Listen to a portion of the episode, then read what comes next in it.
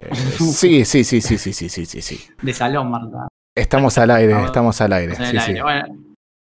bienvenidos a todos a un nuevo y gran programa Debajo del Mar en esta versión de cuarentena que no va a terminar nunca, porque la cuarentena no va a terminar nunca, porque en esta semana son todas malas noticias relacionadas con el coronavirus y otras cosas. Se dan cuenta que fueron todas malas noticias esta semana, todas malas. Todo como el tipo, entras a los portales de noticias, ponele, primero, la OMS, la OMS dice que la vacuna contra el coronavirus no está disponible masivamente antes de 2022. Bien. Para. Tranca. La, vacuna de Oxford, ayer, esto también está bueno para hablar, ¿ves? La vacuna de Oxford que frenaron las pruebas. Sí. No sé si vieron ayer que, bueno, obviamente fue en la noticia de la tardecita, como que todos estaban replicando eh, al mismo momento, lo cual es obvio porque es algo importante. Pero se notaba que nadie tenía la más puta idea de lo que estaba hablando. Mal. Y tuvieron que salir también a aclarar como que eh, son cosas que pasan habitualmente cuando se hacen pruebas de vacunas y detectan que a una persona le tuvo algún síntoma fuera de lo normal. Pero ya era la catástrofe de que el coronavirus no va a, poder resolverse y vamos a terminar como en Train to Busan, la película coreana, todos con, siendo zombies. Este, y bueno, y hoy que hoy se picó, Rey, ¿eh? Hoy se picó en, Argentina, está re, está re picante todo. Ayer ya se, se, empezó a picar, va. Antes, sí, tenés razón. Antes de ayer, en realidad. Sí. estamos hoy nueve. Sí, esta semana estamos hoy 9 de, septiembre, como para ubicarnos en tiempo y espacio para aquellos que nos escuchen en un futuro pasado o pasado futuro. El 2020, el año. El año que. ¿Sabes? Eh, ayer lo. El año. sí. El año que arrancó con un, con un chancho volador y de ahí para. De ahí, ¿Te das de ahí para abajo, claro. ¿A principio de año? Sí, fue a principio de año. Ni te acordás. Parece tan lejano. En febrero creo que fue. No, creo que fue en enero. Bueno. Por bueno, por ahí. Sí, sí, sí, sí. Eh, y lo tiró un cheto con plata. Claro, ahí arrancó todo. ¿Eh? Ahí arrancó todo el problema. Fue un cheto con plata. Se termina con policías sitiando y sí, Ese es un mensaje. es, un, es un claro, claro mensaje. A por cosas. Claro, el chancho eh, simboliza a la, a, la, a la, policía, estás diciendo, y, claro, y, la, y, la, clase pudiente lo, utiliza en, función de... Es como, viste que... que Para reírse aparte. Claro, claro, claro, Pero viste cuando, cuando vos te tomás el colectivo y sube, no sé si sigue pasando, el que controla los boletos, se le decía el chancho a ese. Sí. Y es lo mismo que policía, porque me vas a bajar el bondi, hijo de puta, dale. Vengo del colegio. no plata. No te enojes, no te enojes. no, no, se ahorra. Lo primero que pensaste es no se ahorra, ¿entendés? Mal. Es lo mismo que el chancho. Es lo mismo que el este, chancho. Claro, y sí. Pero bueno, nada, hoy. Ah, no, no, no dijimos los medios de comunicación, Facu, por si quieren hablar de chanchos. dale, dale. Arranco primero. Arranco primero saludando a, la gente de chat que se va sumando, ahí a Manuel, Manuel Fake y a todos los que van diciendo hola, hola, hola. Y pueden mandar sus hola también a arroba es otro canal en Instagram, es otro canal en Facebook, es otro canal en Twitter. Nos envían un mail bomba a canalesotro arroba gmail.com. Ven nuestros directos claramente en twitch.tv barra es otro canal. Y escuchan nuestro podcast Bajo del Mar en Spotify justamente con ese nombre, Bajo del Mar. Hecha está ya la invitación para que se contacten con nosotros y como decíamos, no sé tampoco si vale la pena hablar tanto de, de esto en los medios eh, como bien decía Facu, desde el lunes y está transmitiendo 24-7. Eh, llama un poquito la atención los métodos, ¿no? De, que utilizó la, policía en la provincia para reclamar. Digo, no me voy a meter con el sueldo de los demás porque, nada, seguramente eh, cobren sueldos bajos y el reclamo por ese lado sea legítimo, pero las formas son un poco, ¿no? Y, todo el, y todo el clima turbio que hay alrededor con, con la policía también, ¿no? Claro, porque este aparte, tipo, tengamos en cuenta que apareció el cuerpo de un pibe que desapareció. En, el primer sospechoso es la policía bonaerense, o sea, justo ahora también. Dale, amigo. Y justamente son ellos los que de golpe levantan una bandera que, como bien decís, es un reclamo justo como también el del personal de salud y, otros tantos rubros de la República Argentina que han visto afectado su, su poder. O sea, los trabajadores, los asalariados han visto golpeado su, ¿cómo se llama esto? Eh, su capital, su, su, ingreso. Sí, no, ni hablar. Y así todos están trabajando y, lo tienen que hacer porque estamos en un momento que lo tienen que hacer y ellos también tendrían. Bueno, esto, esto también es interesante, el hecho de que hay una provincia que está medio en pelotas en cuanto al margen de que, por lo que yo escuché, decían como que no, que estaban todos cumpliendo con los turnos y, demás. Eh, está complejo la situación. Y como decíamos, ¿no? Recién eh, Facu nombraba el tema, o Martín, ahora me olvidé, fue hace un minuto y ya me olvidé, el tema de, Facundo, del chico, bueno, que, que, se compró, vos Martín, que se compró la semana pasada, bueno, que el cadáver efectivamente era de él. Hoy una publicación de la revista Barcelona, no sé si la vieron, fue hace un ratito, o hoy a la tarde, este, que decía la, la, policía bonaerense sale a reclamar el pago de horas extras por el asesinato de Facundo. Ah, tranca. Este, o sea, o sea, obviamente que es recontra doloroso, pero la verdad que es bastante eh, oportuno en ese sentido. Y bueno, nada, como decíamos, los métodos son un poco extraños. Eh, y bueno, veremos cómo termina también, eh, o sea, la, la situación, cómo la aprovechan también algunos comunicadores, algunos este, sectores políticos, no todos, es verdad que algunos... Lo, gracioso de la jornada de hoy, si le podemos encontrar algo gracioso, que el primero de la oposición que se quejó de lo que estaba pasando fue Fernando Iglesias. O sea, imposible de creer. Eh, quejarse, no, eh, me expresé mal. Eh, repudió lo que estaba ah. pasando en Olivos. Dijo, o sea, fue a través de un tweet, porque viste que lo único que hace es tuitear. Sí, tuitear. puso algo como que a favor del reclamo salarial en contra de lo que está pasando en Olivos. Palabras más, palabras menos. Es coherente. Este, pero a, qué nivel llegamos, ¿no? Que, si él fue el, primero, ¿no? La policía. Sí. Imagínate lo que está pasando, ¿no? este, muy extraño. Pero bueno, nada, veremos cómo sigue. Hubo un anuncio hace unos minutos del, del, presidente y aparentemente mañana también va a haber otros de, más de Axel Kisilov, el gobernador de la provincia. Eh, nada, hablando sobre un plan integral con aumentos y demás inversiones en comisarías, eh, e infraestructuras de comisarías, patrulleros, que creo que igual ya estaba medio en carpeta eso. Eh, pero nada, lo de siempre, ¿no? Llama la, atención la policía reclamando eso y como bien antes decía Facu también, el hecho de que cuando salen otros a reclamar por sueldos más dignos desde la parte de, de la salud desde los maestros. Eh, qué ironía que los que los terminan reprimiendo es la policía también, ¿no? Sí. Digo, nada. Eh, acá, no vale, acá no vale la boludez de sí, me ordenan hacer eso y si no, bueno, si no, negate, amigo. No, no puedes hacer eso. O sea, tenés que pensar por vos. Claro, como, sucedió con el tema de los, de los jubilados hace un tiempo atrás también, no, no, hace mucho que, que la policía salió a reprimir jubilados indiscriminadamente, digo, claro. o sea, vos, a vos te mandan a hacer estas cosas y vos decís que sí, todo bien, porque es parte de tu laburo, ¿no, amigo? la misma, la misma sensibilidad. claro, la, misma sensibilidad humana que, nos pide ahora la policía es la misma que nosotros le pedimos a la policía y más que nada a la, a la bonaerense antes de que se inició la bonaerense con su, bueno, con su ya historia de desapariciones, gatillo fácil y demás.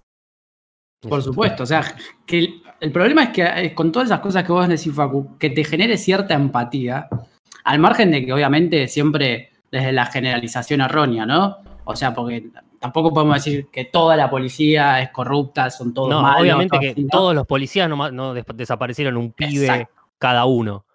Eh, tampoco mm, fueron y le pegaron un jubilado cada uno. Pero como fuerza. son una bocha. claro, no, te puede es muy difícil que te genere empatía. Ese es el tema, ¿entendés? Porque como dice Martín, es, o sea, siempre, siempre pasa algo. Y con un gobierno, con otro, o sea, no importa, eh, no, tiene que ver con el que esté de turno. Digo, es algo histórico y que sigue pasando. Es, eso es extraño, eso está mal, eso habría que arreglarlo. Pero bueno, este, veremos si se calma un poco la situación con, los anuncios que hubo hoy y que va a haber mañana. Este, al margen, bueno, ¿no? De toda la opereta alrededor que siempre este, ayer me llamó la atención, justo estaban hablando de este tema en Intratables. Eh, no me pregunten por qué veo Intratables, es como, como la falopa, ¿no? Eh, hace mal, pero lo tengo que ver.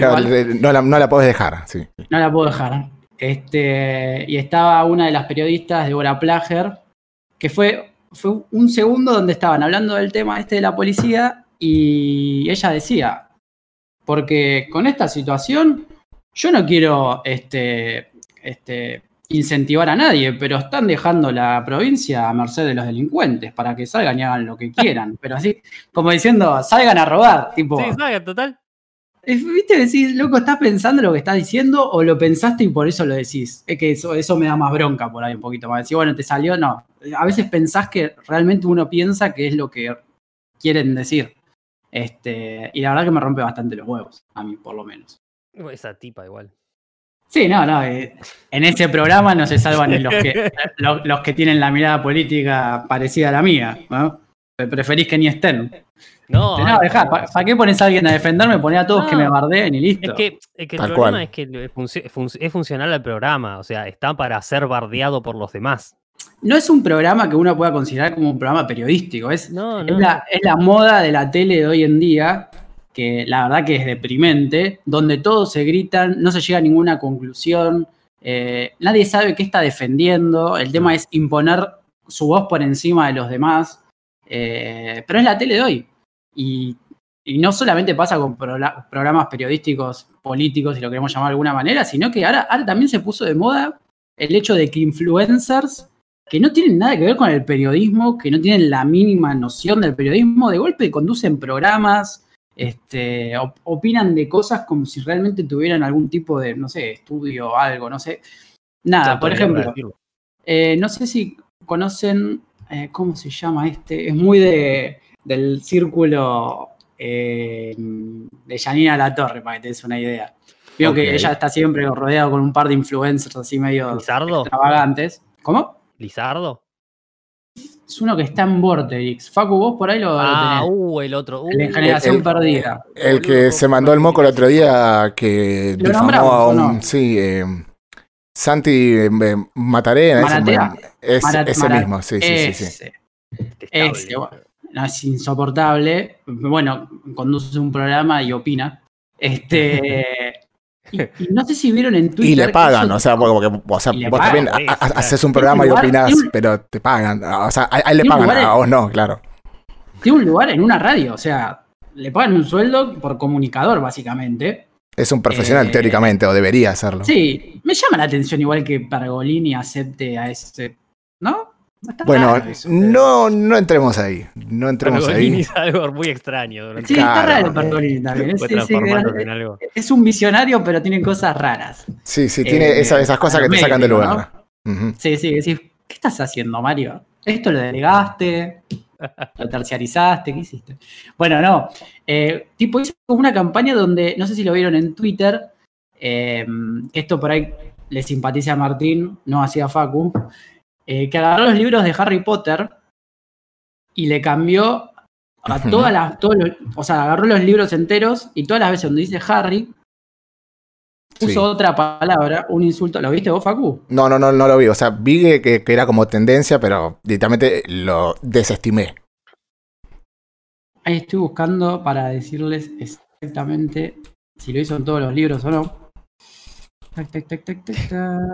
Cantidad de tiempo el pedo. Ahí está. Sí, ¿no? O sea, Santiago Malatea. en vez de Harry, todas las partes del libro donde dice Harry, incluida la tapa, le puso Concha. Entonces es Concha Potter. Ah, es un gracioso bárbaro.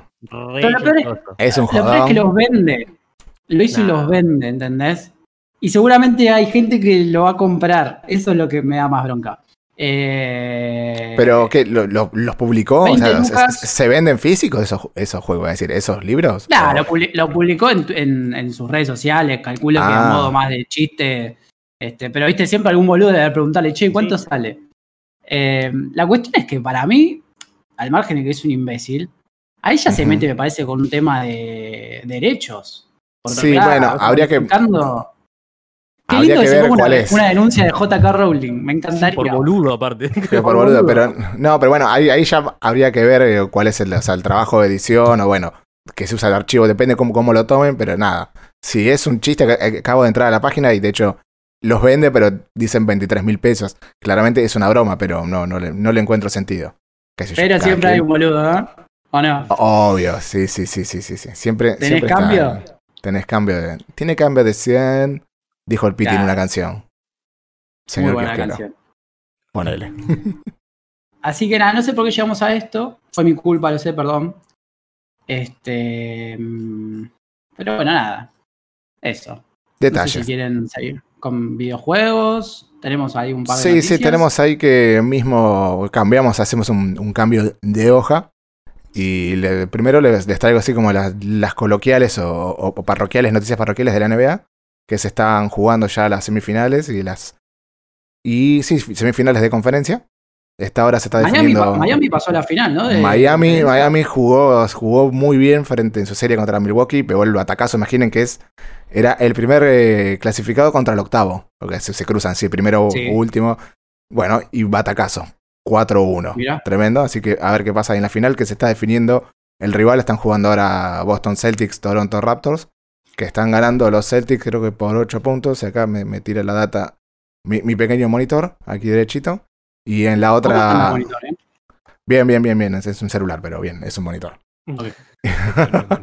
pequeño monitor, por eso se dije pequeño. Y en la otra, en el oeste, este está. Ya, ahora se me borró el nombre. Lakers Houston. Y en la otra terna sería Clippers Denver. Así que están ahí peleaditos. Vamos a ver qué pasa.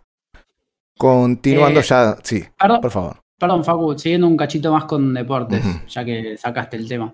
Eh, ¿cuál, sería la fecha ya de. ¿Tiene una fecha ya estipulada de las finales de la NBA? Pues es una pregunta más que nada para saber cuánto se extiende esto, si van a seguir jugando así todo tac, tac, tac, tac, tac, tac. Eh, ¿O no? Sí, sí, sí, eh, ya está tipo, estipulado. El primer encuentro se estipula que sería el 30 de septiembre. Finalizando, ah, si, juegan, si juegan los siete partidos, el, finaliza el 13 de octubre. Así que sí, ya en, en un mes, en este mes se define. Claro, claro, claro. Y la semana que viene arranca la Libertadores. Voy ya pasando al fútbol. Pasando al fútbol, sí. Arranca la Libertadores, juega el jueves 17, juegan tres equipos juegan argentinos. todos los equipos. Sí, sí, sí, sí. sí. Boca eh, que juega a las 21. con, las infantiles juega Boca, tienen todo coronavirus. ¿Quién va a sí, Sí, sí. Me, llamo eh, Miguel Miguelo, pero le dije que no porque tenía que, hacer el programa. Algún día vamos a contar la historia de Facu y el tirón. ¿no? El tirón, qué jugada. qué jugada. Era para un, es para un cuento de Fontana Rosa. ¿Te diste cuenta toda la secuencia de, ese, de esa situación? es un cuento que tranquilamente podría haber escrito Fontana Rosa. Tranquilamente, la jugada de mi vida que termina, termina trunca. Con un, desgarro. sí, sí, sí. Una, situación en un partido de fútbol, lo, resumo porque tampoco creo que a la, gente le importe demasiado. este, en, un verano, tipo, eh, tipo club, así como pileta ah. libre, colonia, así, sí. Facu la agarra, con los rulos de Maradona y empieza a gambetear rivales. Y, en, el, momento donde la. Ojo, ojo, que salí, de abajo, ¿eh? Salí. Salí de abajo, por eso, por eso. Por eso, eso. Y en el momento donde, donde la jugada pedía un remate al arco para coronarlo con un gol, le tiró. Y se cayó. Me tiró mal, ¿eh? Pero. Le tiró mal, ¿eh? no se podía levantar. Sí, no, sí, no, terrible, terrible. A todo esto, una, una carcajada generalizada de, de, toda aquella persona que estaba observando el partido, pero bueno. bueno. Me jugó, me jugó una, una mala pasada, una mala pasada. Gran momento, gran momento. Pero volviendo al fútbol profesional en este caso, sí, como decíamos, la semana que viene arranca la Libertadores. Lo que claramente no va a arrancar es el fútbol en Argentina. De hecho, se especulaba con que arrancara a fines de septiembre, más precisamente el 25, eh, que era el último fin de semana de, dicho mes. Ya lo nombramos mil veces, siempre arranca el último fin de semana para sacarle más plata a la gente con el pack fútbol. Em, pero bueno, no va a arrancar y como que la nueva fecha tentativa es mediados de octubre y la otra es que no arranque este año directamente. Eh, están hablando, por ejemplo, si arrancaba en octubre, de que el torneo se extendería hasta el primer fin de semana de enero. O sea, se jugaría, viste cómo se hace en otras ligas y creo que en la NBA también pasa, que se juega el, el primero de enero. ¿En la NBA pasa eso? ¿O estoy loco? Eh, no, el primero, sí juegan, juegan Navidad. Me parece que el primero de enero le da más bola, le, da más bola, o sea, hacen más show el, 25, el día de Navidad. Ese día sí, dan partidos todo el día y los transmiten todos. Pero para mí no juegan, pero no le dan tanto bombo. La Premier en Inglaterra sí se juega el primero de enero. En este caso, de, de, aprobarse ese calendario que les digo, arrancando en octubre y suprimiendo las. Este, mm, no, mentira y si se mantienen las fechas de, eliminatorias que hay para este año, que son dos, que tampoco se sabe si se van a jugar, el torneo terminaría justo el 3 de enero, creo que es el domingo, eh, el 4 en realidad, que es el lunes. Esa sería la fecha de finalización del torneo. Si no hay fecha de eliminatoria, se podría adelantar hasta antes de Navidad. Este, pero bueno, todo como ya saben está en veremos, no hay ninguna resolución oficial. Supuestamente el formato de torneo, si arranca, ya está ya está todo diagramado, craneado, nadie entiende nada porque son grupos donde están las cabezas de serie, donde Huracán se enoja porque no lo pusieron como cabeza de serie y pusieron a Vélez. Nada. este, bardos de, dirigentes que tampoco sé si van a llegar a, buen puerto. Yo, la verdad, ¿qué querés que te diga? Prefiero que no haya fútbol porque si no hay fútbol, San Lorenzo clasifica a Libertadores directamente el año que viene. Así que nada, esa es, mi opinión. Está bien, está bien. Me, parece. Sí. No, no, que me, parece correcta tu, tu, tu, análisis y tu postura. Puro. Sí, bilardismo, bilardismo puro. ¿Para qué jugar si podemos no jugar? ¿Para qué jugar si podemos no jugar? Bueno, bueno, continuamos. Porque hablamos de jugar. Mira, mira cómo te lo engancho y salgo. Quiebre de cintura. Salgo como, ahí. Como aquella vez, Facu, no te Como aquella vez, sí. Espero no, no, no desgarrarme. Tal cual, sí, sí. Se me agarra la voz, viste, así de la nada. Pasaba un gallo, malísimo. Bueno, cambiamos de tema, seguimos con la temática del jugar, pero hablamos de videojuegos.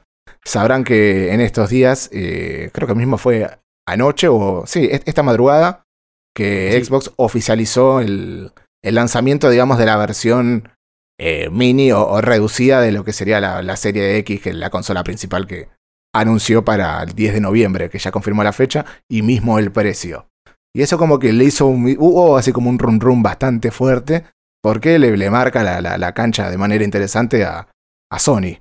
No sé qué opinas ahí, Martín. Vos Sí, exactamente, porque mm, ya, primero que Sony no, no, parece tener dos versiones eh, un tanto diferentes, lo único que hay es una versión digital, digamos, una versión sin la unidad del disco.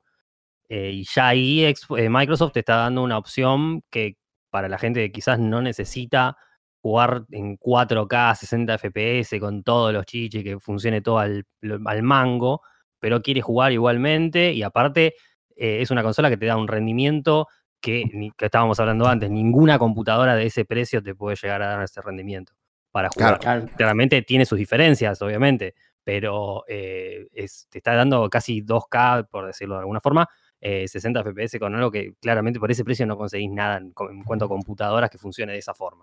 Claro, hablamos, eh, dijimos, hablando del precio y el precio de la grande, de la serie X, sería 500 dólares y de la mini 300. Que a, priori, claro, ya 200 dólares diferente y como vos decís, por 300 dólares no te armas una, una PC que rinda de esa manera. Obviamente está la optimización, o sea, como cada, como cada desarrollador optimiza el juego para la consola, pero sabemos que en una consola es mucho más fácil para los desarrolladores trabajar porque el hardware es único para todos los usuarios. Claro. Entonces no tiene que pensar distintas configuraciones que pueden llegar a tener distintas personas en su computadora. Eso interfiere mucho en el, en el rendimiento. Hablábamos también la diferencia. ¿Cómo si Puli? Decime. No, no, iba, iba, a decir, digo, teniendo en cuenta ¿no? el valor del dólar, ah, por ejemplo, acá en Argentina, digo que la, la, opción económica, entre comillas, de Xbox por lo menos, eh, es más que interesante. Digo, relación precio lo que ofrece. Claro, por eso estábamos hablando de que está bien, va a estar limitada porque creo que va a tener, en lugar de los 16 GB que trae la versión grande, va a tener 10 GB de RAM. Está bien, es una versión nueva, el GG DDRC, que es como una, versión especial hecha para, para, este software, teóricamente, para este software, para este hardware, como el mismo la, placa de video de, AMD, la RNA, que teóricamente todavía no, no, no está lanzada en las en las placas eh, comerciales, digamos, por así decirlo. En las, que ahora que está la, RX están, ¿no?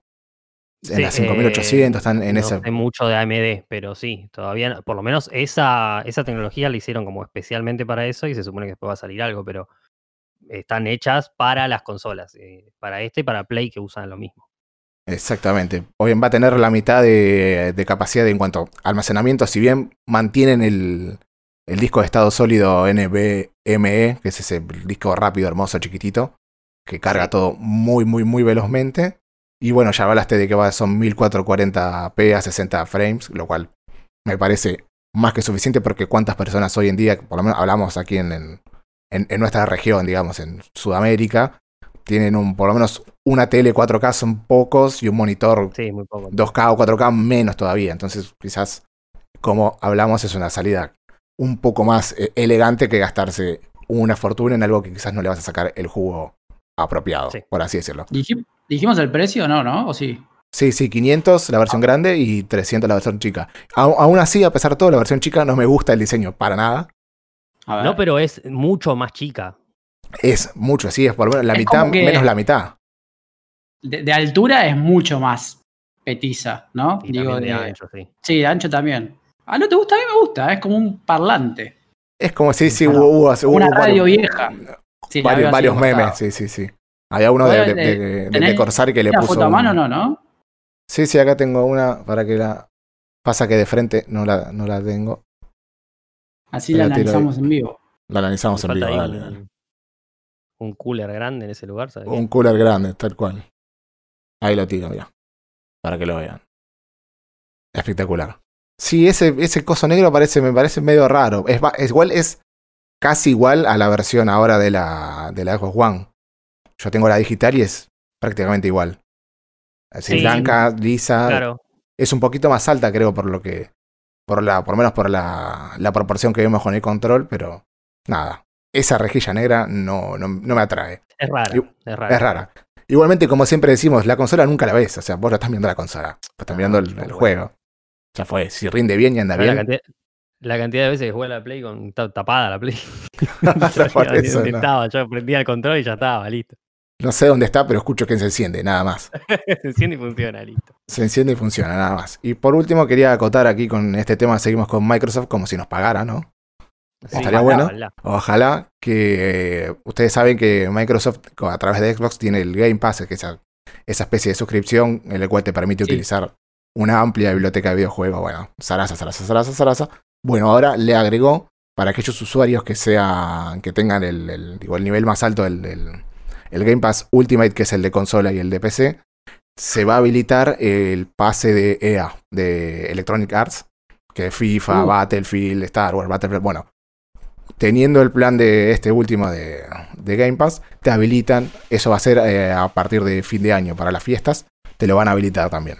Bueno, qué sé yo, es un paliativo, claro, el básico, pero es, un paliativo, digamos, frente al, al servicio que ofrece Sony, ponele, que tiene que meterse por lo menos un poco las patas en el barro para entregar algo similar o favorable de esta manera, porque creo que si no fuese por sus exclusivos, eh, estaría muy, muy, muy por detrás. Sí, exclusivos que cada vez van a empezar a salir más en PC, supuestamente, así que ya sí, bueno. Veremos eh, qué sucede y eso se, se, sabrá a partir del 10 de noviembre, dijimos que cuando sale la consola nueva de Xbox. La Play no, no, no está la fecha de lanzamiento exacta, ¿no? No, no, pero em, se supone que es también 10 de noviembre. Por, esos días va a ser lo mismo. Sí, porque creo que para ese, cabeza todo el tiempo. Para esa época no está tipo el, el, Friday, no sé qué cosa, el Black Friday. El Black Friday. Sí, en esa época no, ni idea. Es en noviembre, creo, sí. Vamos sí, sí. Van a, para mí en esa época van a revolver consolas por todas. Claramente no acá, pero. Viernes 27 de noviembre. Tal cual. Sale a principio de mes y a, fin de mes son descontos. Yo cumplo el 26 de noviembre, así que si me quieren comprar algo en el Black Friday, agradecido. Bueno, la consola. La consola, claro. La consola. Hecha está la invitación a que le envíen un regalo. A que me manden regalos. Un, Pero solo compramos en Black Friday, si no, no me manden nada. No, no, no, no, no. Únicamente dentro de esa, de esa vorágine de, compras, de consumismo descontrolado. Totalmente hecha está la invitación y creo que podemos dar por finalizado la, la, zaraza del programa y dar, y dar pie a, a qué viste, qué jugaste, qué oliste, qué tocaste, qué saboreaste, qué escuchaste, qué percibiste. Me parece bien, ya son más de las ocho y media. Arranco yo como siempre, eh, por una cuestión de que sea así. Em, en cuanto a. Creo que la otra vez les había comentado que había terminado de leer el libro mientras describo de Stephen King. Que bueno, en un libro orientado a la gente que le gusta la escritura, que tiene intención de escribir, no, ya hablé dos semanas, no voy a volver a hablar de ese libro, que está muy bueno.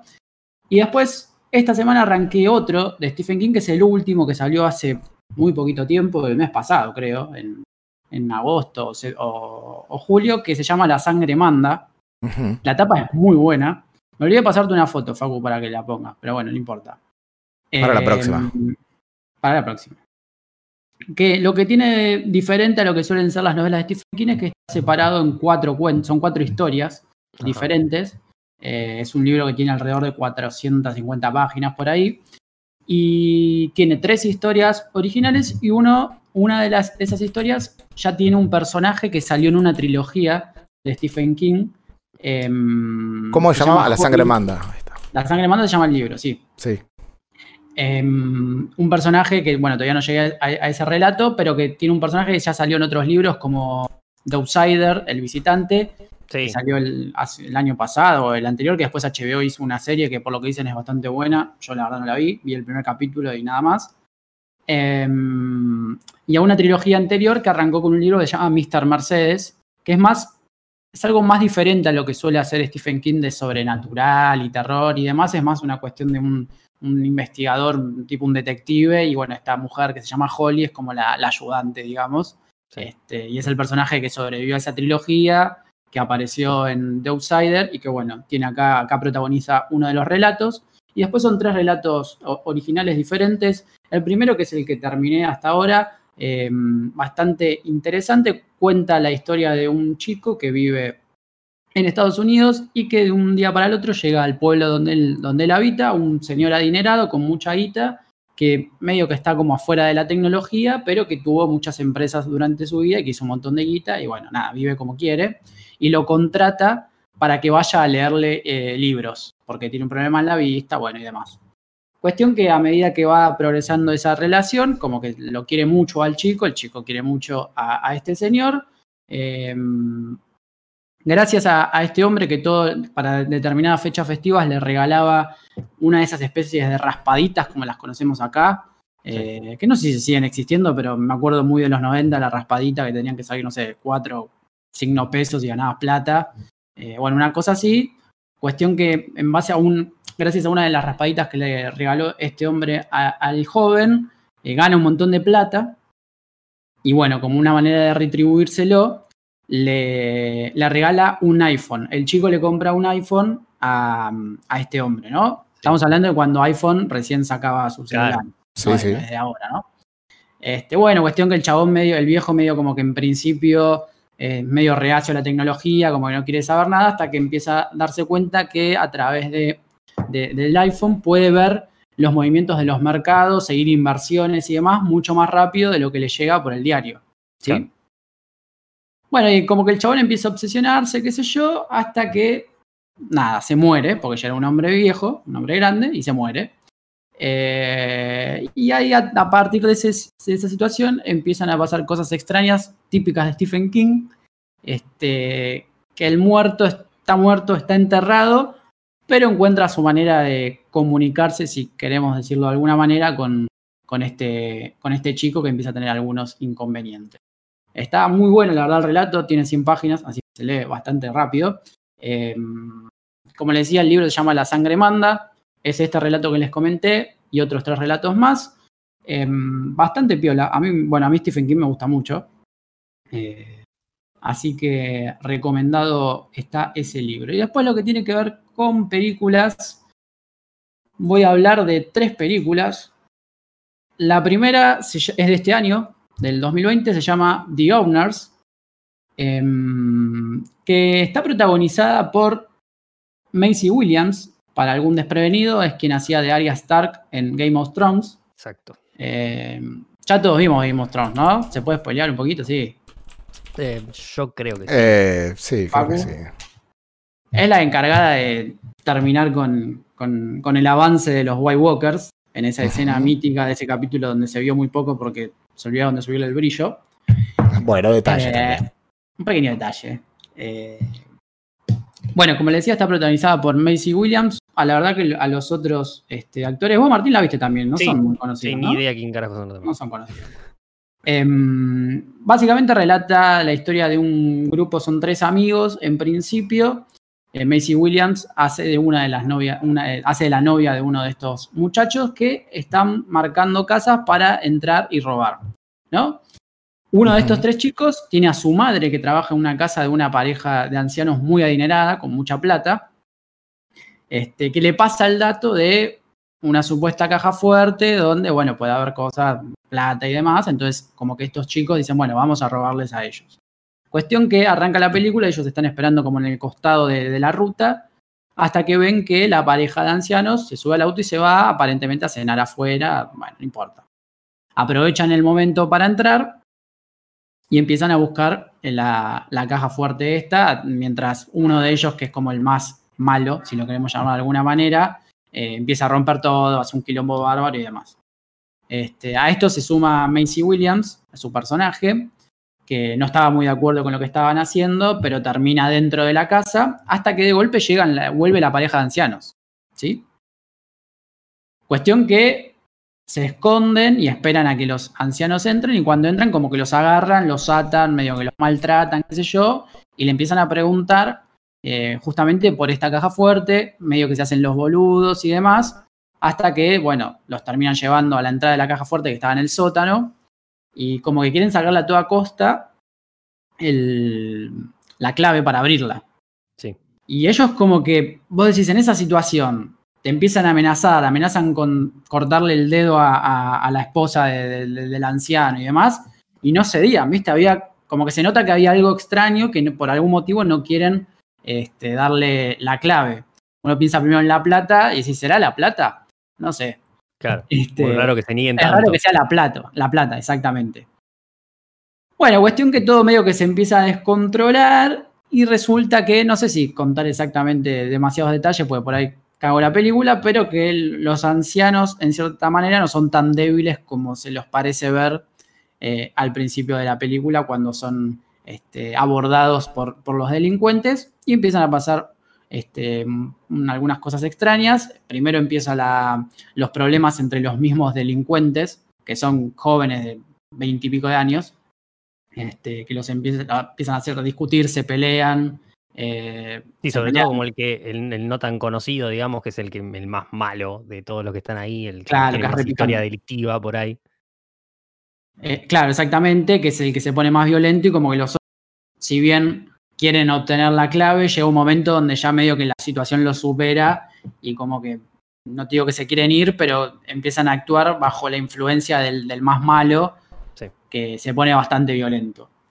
Y después pasan cosas muy interesantes. A mí la verdad la película me gustó. No sé a vos, Marta, si te gustó. Sí, está buena. está bastante. La, historia está buena, la vuelta de tuerca está buena, es bastante oscura, violenta. Eh, y el final está bueno, no está mal, está bastante bien. Es una película chiquita, pero la ves y la disfrutás plenamente, dura una hora y media, así que se ve perfectamente. Como decíamos, la película se llama The Owners, es de este año, trabaja Macy Williams y se encuentra muy fácilmente por esos lugares que ustedes ya conocen. La segunda película que vi es una película argentina, eh, no recuerdo el año, vamos a buscarlo, protagonizada por Diego Peretti y Carla Peterson, que se llama Mamá se fue de viaje. No sé si la, vieron ustedes, chicos. No, no, yo creo que vi, el, el, tráiler, me parece, en su momento, pero no. Es, una, es una comedia argentina normalita que tiene a favor que está Diego Peretti. A mí Diego Peretti por lo menos me encanta como actor y hace el, hace el papel bastante divertido. Básicamente cuenta la historia de una pareja, Diego Peretti y Carla Peterson, que tiene cuatro hijos, donde él es como el, ejecutivo que se la pasa, él es gerente de una empresa y trabaja todo el día, es re workaholic, y ella es como que tuvo que postergar su carrera de abogada porque empezó a tener los hijos y se quedó en la casa. Es la típica que tiene que prepararle el desayuno a todos, que tiene que hacer que los chicos vayan al colegio, nada, como que está saturada mal. Tipo Marsh, con él, ¿vieron? Cuando se va después a descansar, que después la casa es un quilombo, bueno, es exactamente eso. Cuestión que ella ya saturada y viendo que Diego Peretti no lo ayuda para nada, decide hacer un viaje y tomarse como unas vacaciones. Y ahí es cuando Diego Peretti, bueno, primero como que se enoja, qué sé yo, pero dice, bueno, sí, vos te podés ir, no pasa nada. Eh, las bolas y no pasa nada. Él se tiene que hacer cargo tanto de lo que es su, parte laboral, como de la casa, como de los hijos, como de hacerle acordar que tienen que ir a, no sé, a baile, eh, de pasarlo a buscar de llevar a los amigos al colegio, a la casa, bueno, un quilombo bárbaro y la casa termina siendo un despelote. Eh, los empieza a chocar la relación hijos-padre porque se da cuenta, Diego Peretti, que él en realidad no sabe nada de sus hijos porque nunca estuvo con ellos. Y eh, es una comedia entretenida, muy simple, como verán, la trama tampoco es demasiado compleja. Dura una hora cuarenta más o menos por ahí. Como decíamos, Em, está protagonizada por Diego Peretti y Carla Peterson, la dirige Ariel Winograd, un director reconocido de aquí de Argentina. Eh, y yo esta en particular la vi en Flow, en Flow está como para ver on demand, pero calculo que debe estar fácil acceso porque fue una película en su momento bastante conocida, la dieron por HBO y todos esos ah, canales.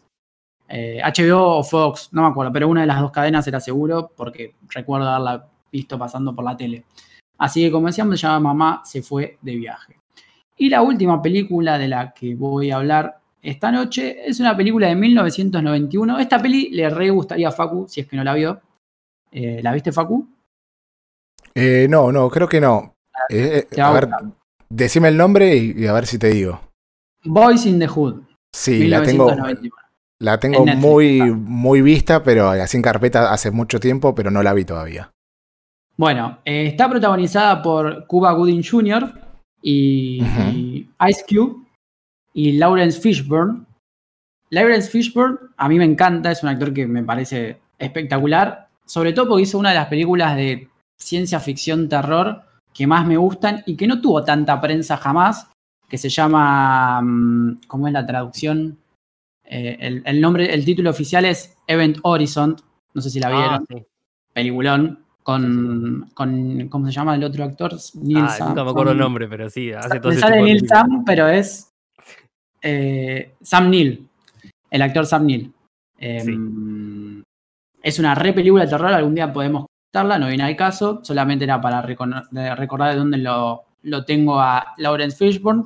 Básicamente cuenta la historia de tres amigos em, que viven en un barrio peligroso de Los Ángeles, donde la delincuencia, em, hay muchos problemas de droga, de peleas de pandillas, chicos que, se, los terminan asesinando de muy jóvenes y demás. Y medio como que te va relatando eh, cómo viven ellos en la infancia y cómo van creciendo y cómo a medida que van creciendo algunos empiezan a tener este, mayores problemas justamente con esto, con las armas, con las drogas y otros empiezan a buscar eh, llegar a la universidad y hay como un paralelismo entre, entre este grupito, donde algunos efectivamente terminan saliendo victoriosos, otros no tanto. Eh, pero la verdad que está muy buena la película. Esa, es la trama principal, no tiene demasiada vuelta. Em, está muy bien, los actores están muy bien. Cuba Win Jr., que es el protagonista, digamos, este, trabaja muy bien.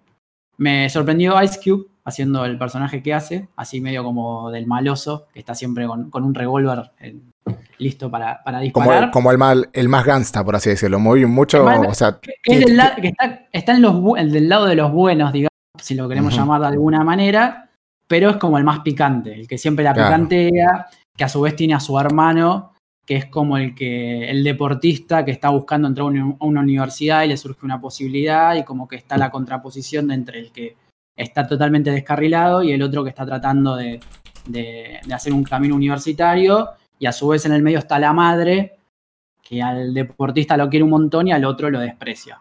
¿sí? Entonces se van dando todas esas relaciones este, familiares. Lawrence Fishburne hace del padre de Cuba Gooding Jr., que es como el que trata siempre de, llevarlo por el buen camino, que le da consejos y nada. Es como la, la parte, si se quiere decir de alguna manera, el personaje razonable de, la película, por llamarlo así. Este, como decía, esta película se llama Boys in the Hood, está en Netflix, así que fácil acceso, dura casi dos horas y la verdad que se las, esta es la que más les recomiendo de las tres películas que comenté hoy. Y ahí termino. Bueno, muy bien, muy bien. Hecha está la, invitación. Basta hacer invitaciones. Basta hacer invitaciones. ¿no? Parece que en realidad nadie, nadie la responde, ese es el problema. creo yo, ¿no? Que, de esto sé, poco igual, ¿eh? Yo para, para, comenzar, en esta ocasión les traigo dos películas y un videojuego. Esperen que me preparo aquí la transmisión porque claramente yo no soy como ustedes que tienen un operador, yo soy mi propio operador. Así que en primer lugar les voy a traer una película ya que tiene sus 7 años, es de 2013. Estamos hablando de Snowpiercer. La conocerán ah, por... Sí, sí, sí, sí. al final, bueno, acá la, manija en realidad surgió porque yo la quería volver a ver y estaba en Amazon, o sea, está en Amazon, pero el problema es que está únicamente en, latino, en castellano latino y no tiene subtítulos, o sea, no tiene audio en inglés y por ende tampoco tiene subtítulos, entonces como que pierde medio del sentido. Claro, no está en el idioma, en el idioma original, como bien decís. Sí, es raro, es, muy raro porque es una película conocida, el, el, director es archi recontra conocido, bueno, actualmente, luego del, boom que tuvo con, con Parasite, estamos hablando, de, para que no quiero meter la pata con Bong Joon-ho, no, quiere, no quería meter la, pata, pero bueno, que igual el hombre viene... nadie te lo iba a cuestionar, Facu, si lo decías mal igual, ¿eh? Nadie, ¿no? No, bueno, bueno, entonces puedo, puedo dormir eh, tranquilo al respecto. Bueno, es una película, hablaba del 2013, está protagonizada por, eh, ¿cómo se llama este muchacho? El, Capitán América de Christian, Chris Evans. Christian iba a decir, bueno, sí. Christian Evans. Christian Evans, claro, sí. Que sería como, un, como un Christian U, pero ah, con plata, por así decirlo. comparación no sé, fue el primer Christian que me vino a, la mente.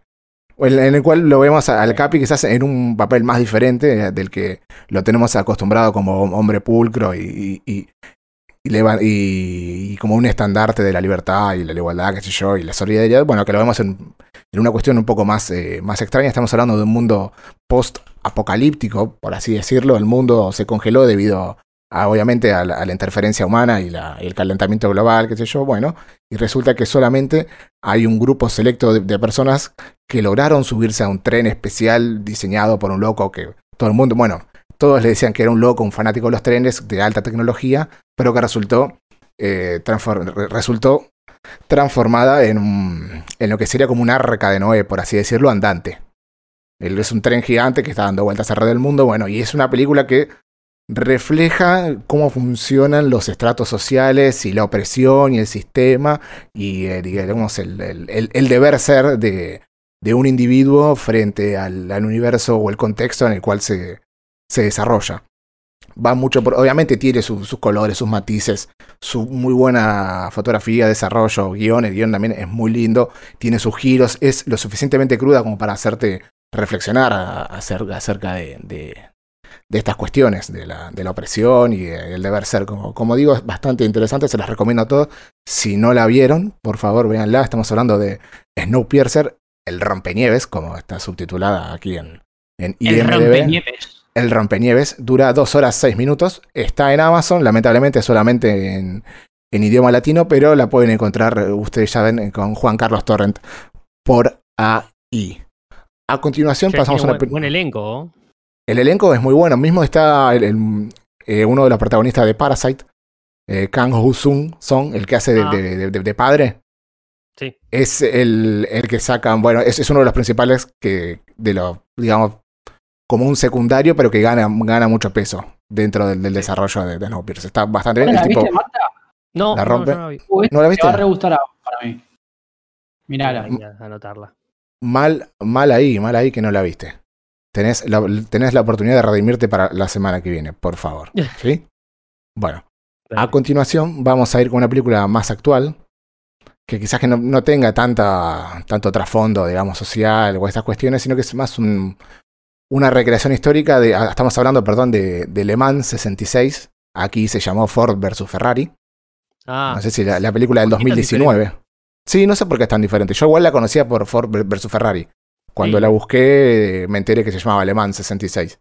Bueno, estamos hablando de una película. los Oscars, cuando ganó una cosa que la nombraron diferente y fue como, ¿cómo? sí, creo que fue diseño de sonido, si mal no recuerdo. Pero bueno, habría que, buscarlo bien ahora. El premio exacto no me acuerdo, pero me parece que sí fue diseño de sonido o banda sonora, una cuestión por ese lado. Bueno, cuestión que es una recreación histórica de lo que fue eh, primero los pongo en contexto, estamos hablando de, los años 60, un Estados Unidos y un capitalismo que, ya estaba sobre, completamente ya un poco sobrealimentado sobre sí mismo, creciendo y creciendo y creciendo. Y existe, no sé si conocerán la carrera alemana, es una carrera ya, no sé, creo que tiene 70 años, una cosa así, que se corre en 24 horas. Es una carrera de resistencia, no de velocidad como estamos acostumbrados, digamos, a una carrera normal. Obviamente van rotando los pilotos, no corre un tipo solo 24 horas porque se muere. ¿Te Pero bueno, te imaginas. Igual buscando la, claro, buscando la, la, historia del de Le Mans encontré un, un hombre que corrió, o sea, jugó, corría él y él, su hijo, y el hijo solamente dio cuatro vueltas, así que imagínense cuánto tiempo estuvo manejando ese hombre. Claramente con el tiempo eh, se sucedieron diversas reglas, las cuales obviamente velan por la seguridad de, de, los pilotos y de los espectadores y bueno, del, de todo ser humano porque es inhumano hacer eso. Bueno, cuestión que aquí se cuenta el, la historia que tuvo Ford por querer imponerse en el mundo de, las carreras deportivas, más allá de que ya corrían ciertamente en su, mercado más, más, cerrado, por así decirlo, NASCAR, esas cosas que, corren los Yankees, sino que quería ponerse a prueba frente a, lo que sería el dios de los autos de velocidad, que es Ferrari, que durante toda la vida la venía dominando, dominando, dominando. Y aquí, bueno, Ford pone toda su guita, pone todo, todo, todo, todo toda la papota. Claramente se centra mucho en la, ayuda del personaje principal, que es Carroll Shelby, o sea, son personas eh, verídicas, que era, que era un diseñador de, automóviles estadounidense que se hizo famoso justamente por desarrollar, como se conoce, el, el, Shelby Cobra y todas esas cuestiones a partir de que empezó a trabajar para Ford. Obviamente se, cuenta, se cuenta el desarrollo, la lucha, está muy bien eh, protagonizado eh, Carroll Shelby por Matt Damon, hablamos del elenco, también Christian Bale, que viene de, venía de grabar, eh, de hacer Vice, la película del vicepresidente estadounidense, que había aumentado como 20 kilos y los cortó, porque esa, esa Vice entrenó en 2018 y la de Le Mans en 2019, o sea que cortó casi 20 kilos en un año para filmar la otra. Este tipo siempre tan extremo, está muy bien el personaje, él, él, hace como del, del, mecánico, del, del, alma madre del, proyecto, por así decirlo, o sea, el, el que hace el trabajo y además es piloto y cuenta sus pasiones, más allá de que te guste o no, quizás el, digamos, el, mundo motor, por así decirlo, es una película que te atrapa porque está muy bien hecha, está muy bien contada y además es, verídico. No, no, voy a contar nada porque claramente lo pueden googlear, es lo mismo que, que ver Jesús, porque ya sabes que se muere. Pero no, no voy a decir nada, simplemente es muy interesante, es algo que, choca mucho con el, con, digamos, con los sueños personales y el contexto del capitalismo que te indica qué hacer. Está bastante, bastante buena. Hablamos de Le Mans 66. Está dirigida por Jace Mangold, que yo no lo tenía hasta que lo empecé a buscar acá en, IMDb y resulta que fue el director de... Aquí eh, traducida es en la cuerda floja, pero es Jen, eh, Jun, la de Johnny Cash y, y John Carter, la de... ¿Cómo se llama este muchacho? Ay, para que te busco acá el nombre del, del actor.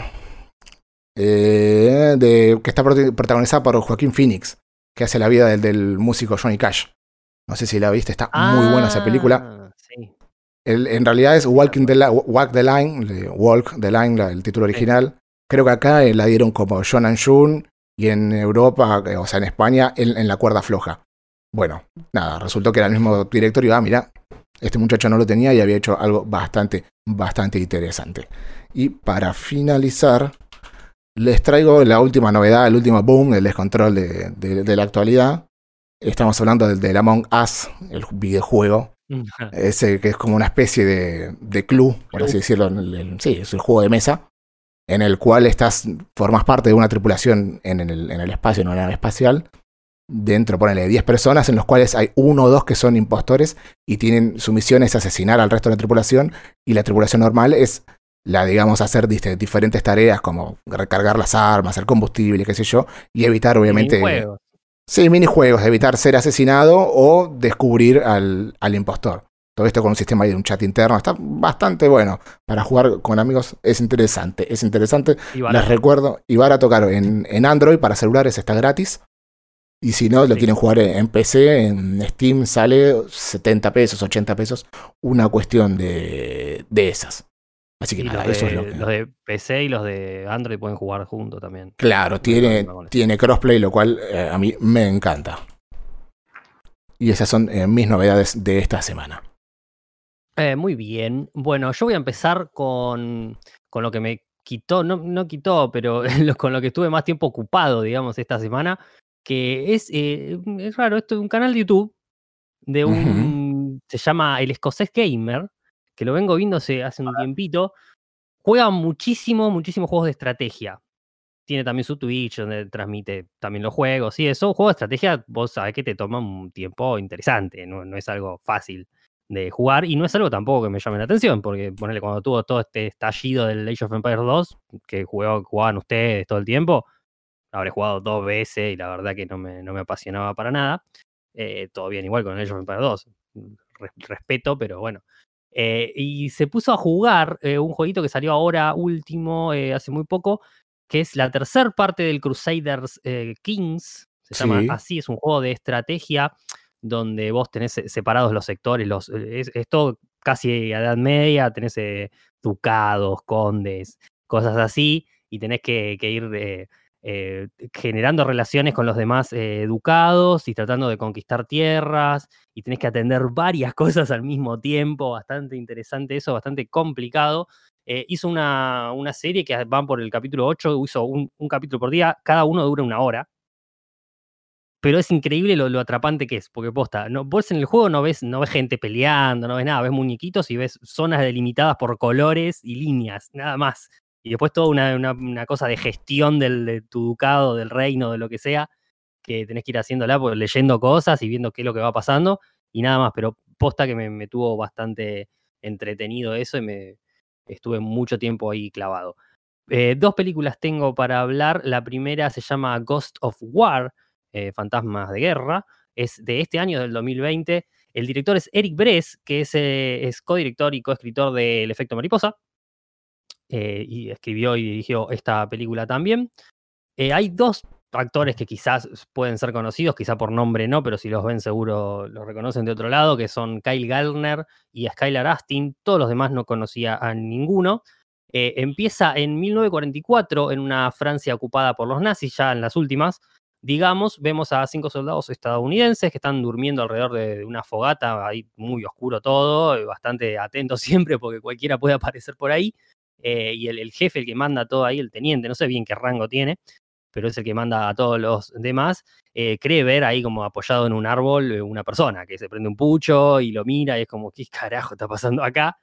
hasta que en un momento cierra los ojos y los abre y ya no hay nadie, es como una flayada que, que tiene él pasamos una escena donde empezamos a ver eh, que empiezan a caminar, porque no tienen ningún vehículo, están caminando por Francia, y que, está, que es, nazi y tienen que ir a cierto lugar, empiezan a caminar hacia su objetivo, se cruzan un jeep nazi, lo hacen pelota, matan a todos los que están ahí, los que sobrevivieron igual los cagan a corchazo, todo tipo, todo mal, sin ninguna, eh, nada, nada, ni misericordia de nada. Eh, le sacan hasta los dientes de oro, tipo, no importa tres carajo. Y cuando siguen caminando se encuentran con un montón de refugiados de un campo de concentración nazi que se, se escaparon y están yendo todos juntos para un lado. Eh, se acerca a una mujer que tiene un nene, le dan un abrigo de los nazis que le habían sacado, como diciendo, mirá, no, no soy nazi, toma, para que te abrigues nada más, y le da un, pañuelito lleno de dientes de oro, como que estuvo sacándole dientes de oro a todos los nazis, y se lo da como onda, eh, toma, este es tuyo esto, llévatelo. Eh, vemos que, que llegan a lo que es el objetivo, que es una mansión zarpada que tienen que, vigilar y proteger de los nazis para que no la tomen. No se entiende muy bien por qué, supuestamente es un gran punto estratégico. Eh, ya hay una, unidad ahí de los estadounidenses que están en ese lugar y ellos vienen a hacer el relevo de esta unidad. siempre con mucha atención, no es que son re amigos porque son del mismo ejército, siempre se hablan medio como para el orto con todos. Y estos cinco soldados eh, notan que hay algo raro de que se quieren ir muy rápido de ese lugar, eh, esta unidad. Entonces, ¿qué carajo es lo que está pasando? Y medio que le meten excusas, no, sí, tenemos que hacer más cosas, que te pensaba. Bueno, deciden irse, le dejan la radio porque según eh, los que se estaban yendo, dice que estaba rota, que no funcionaba, que tiraba ruidos raros, era rarísimo. Dicen, ah, bien, déjamela, déjamela. Si no, si está rota, déjamela. empiezan a revisar, toda la casa a ver qué, carajo hay, por qué, es tan importante toda esa caja. Empiezan a notar eh, cosas, esa casa, perdón, empiezan a notar cosas raras que van en la casa. Eh, hay sonidos raros, aparte es muy grande, es una mansión zarpada. Eh, sonidos raros, cada uno se va por su lado, que eso también es medio raro. se van por su lado y obviamente ahí el peligro son los nazis, digamos. lo primero que vas a buscar es que haya nazis escondidos o, o que defender ese lugar para que no lo tomen de vuelta, cosa que se intenta hacer una, en una noche porque aparecen los nazis y ellos empiezan a atacar diciendo vamos a defender este lugar, ya fue. Pero lo raro es que eh, hasta incluso frente a los ojos de los estadounidenses, todos los alemanes empiezan a ser asesinados por alguna fuerza invisible que los mata uno por uno, ahogándolos en una bañera, ahorcándolos, haciéndole millones de cosas, pero como que ellos en realidad no, hacen, hacen, mucho porque esos alemanes desaparezcan, porque los van matando una especie de fuerza rara que hay eh, en, la, en la casa. Y es básicamente una película de fantasmas, de terror así de, ese estilo, básica de fantasmas, pero tiene este toque copado que pasa eh, durante la Segunda Guerra Mundial y con los nazis ahí acechando. Eh, tiene una historia detrás bastante interesante y eh, hay que mirarla porque el desenlace está muy copado, no te lo esperás para nada. Eh, decíamos, esta película se llama Ghost of War y es de este año, está ahí fácil de encontrar. segunda película del año 2019 se llama Vivarium, es del director Lorcan Finnegan, es la segunda película de este director y los protagonistas son dos actores que me caen muy muy bien no sé bien cómo se dice el nombre de esta chica, pero creo que es Imogen Putz o Potts, una cosa así. Sí, es raro el eh, nombre. Es muy raro el nombre. Eh, es eh, la, la, principal, digamos, de Exterminio 2, de la película de zombies, de ah. infectados. era la chica ahí, la, hermana mayor en ese entonces. Y el otro actor es Jesse Eisenberg, que es el también de película de zombie, de Zombieland, el principal de Zombieland. Y es el que hace Mark Zuckerberg. Exacto, también es el que hace Mark Zuckerberg. Exactamente.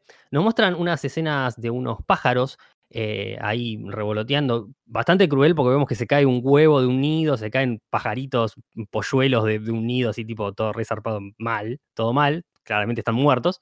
Eh, nos muestran a, a, Gema, que es el personaje que hace Imogen Potts, eh, que es una maestra de, de, kinder, digamos, de jardín de infantes, y cuando se están yendo, ven que una nena de, una de las alumnas ve que están los pollitos ahí, entonces empieza a preguntar por qué pasó esto, por qué se murieron, bla, bla, bla, bla.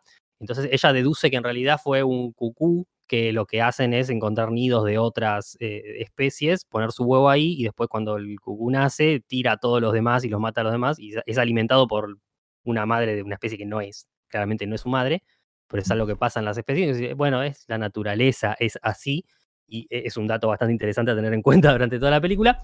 Eh, nos vemos a, Tom, que es el interpretado por Jesse Eisenberg, que es el novio de, de Gema y eh, es el jardinero de este lugar, de esta escuela. Y esa noche, esa, esa tarde, tenían que ir a ver eh, casas porque deciden mudarse juntos y quieren conseguir una casa. Van a un lugar que es muy, pero muy raro, un negocio zarpadamente raro, donde vemos muchas maquetas de casas completamente iguales, eh, tipo parece una prefabricada, así como de dos pisos, pero son exactamente todas iguales. Y la tiene un chabón que se llama Martin, que es muy raro. Eh, actúa así como medio robótico todo lo que dice, tira chistes estupidísimos, que encima Jesse es como, me chupa un huevo lo que está diciendo, no me interesa ni saludarte. Eh, y la otra trata de ser un poco más cordial. El chabón este los convence, insiste bastante y los convence de llevarlos a este lugar a ver la casa, a ver este barrio que les que estaban promocionando. Eh, cada uno en su, en su auto, ellos dos en, el suyo y él en el de él. Eh, llegan al lugar y es, una, es un barrio eh, enorme, con cientos de casas, todas exactamente iguales y todas pintadas del mismo color. Es todo algo recontra zarpado ver porque es increíble la cantidad de casas que hay, son todas iguales, es bastante, bastante feo. empieza a mostrarle toda la casa por adentro, les muestra insistentemente como que es la casa número 9, tiene un 9 en la puerta, les muestra todo el lugar y los lleva al patio trasero. Al llevarlos al patio trasero, el chabón desaparece. Y ellos se quedan como, ¿qué carajo? ¿Dónde está este tipo? Van a la puerta, el auto del chabón ya no está más. Lo único que hay es el auto de ellos. Agarran y dicen, bueno, vámonos a la mierda, ya se estaban queriendo ir hace, bastante. Se suben el auto, empiezan a dar vueltas y claramente no pueden encontrar la salida porque no conocen el lugar eh, y no se sabe bien qué carajo está pasando. Eh, se enojan, cambian de conductor, no sé qué, hasta que en un momento se hace de noche se quedan sin nafta y siempre pasan por la puerta número 9. Todas las veces que dieron vueltas por todo el barrio, siempre terminaban en la puerta número 9 y se quedan sin nafta, justo en la puerta número 9. Entonces lo que decían es, bueno, vamos, a meternos acá, vamos a dormir, a la mierda. Al otro día pueden llegar al tejado de esta casa por medio de una escalera y eh, Tom, el chabón, agarra y mira y ve que al horizonte lo único que puede ver para todos lados son casas exactamente iguales como que de repente es un universo eh, paralelo donde lo único que hay son esas casas, algo muy, muy extraño, eh, y después encuentran que hay, le dejan una caja en la puerta con comida. Es como que acá tienen para sobrevivir y se van a quedar acá porque esta es su casa, pero ellos nunca decidieron nada. Entonces el chabón totalmente caliente agarra un pedazo de cartón de, de esa caja y prende fuego toda la casa ellos se quedan ahí como mirando en la puerta, diciendo, a ver qué carajo está pasando, porque hace horas que estamos acá, y, hace un día y pico que estamos acá y seguimos, no podemos salir de este lugar. Eh, se despiertan, ellos se habían quedado dormidos en la puerta, viendo cómo se incendiaba la casa, se despiertan y encuentran otra caja adelante de ellos, pero esta vez tiene un pibe. tiene un bebé. Revisar esa parte. tiene un bebé la caja y lo peor de todo es que miran para el lado de la casa y la casa está nueva, como si no hubiera pasado nada. Eh, y bueno, vamos a contar hasta ahí, porque está, está bastante interesante, es muy cortita también, es una, una hora 37. Bueno, muy cortita no, pero normal, corta, no tampoco se extiende demasiado. Y es bastante interesante ver cómo van sobrellevando toda esa situación de tener que criar aparte un pibe que anda a saber qué carajo es eso, por cómo están ahí, qué carajo es eso. Eh, la película se llama Vivarium y también la pueden encontrar por ahí. Y con la última película que vio Martín, ponemos punto final al episodio de esta noche debajo del mar, pero antes, como siempre, recordamos los medios de comunicación.